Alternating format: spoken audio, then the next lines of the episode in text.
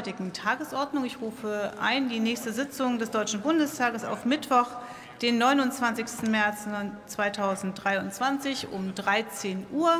Genießen Sie das Wochenende und die gewonnenen Einsichten. Wir bedanken uns herzlich bei den Assistentinnen und Assistenten des Bundestages hier für uns im Plenarsaal, bei den Protokollantinnen, bei den Mitarbeiterinnen, die hinter uns sitzen und für einen guten Ablauf der Sitzung äh, sorgen, bei allen anderen, die geholfen haben, dass es hier heute gut funktioniert hat und jeden Tag. Ich bedanke mich bei den Besucherinnen und Besuchern für die gnädige Aufmerksamkeit. Die Sitzung ist geschlossen.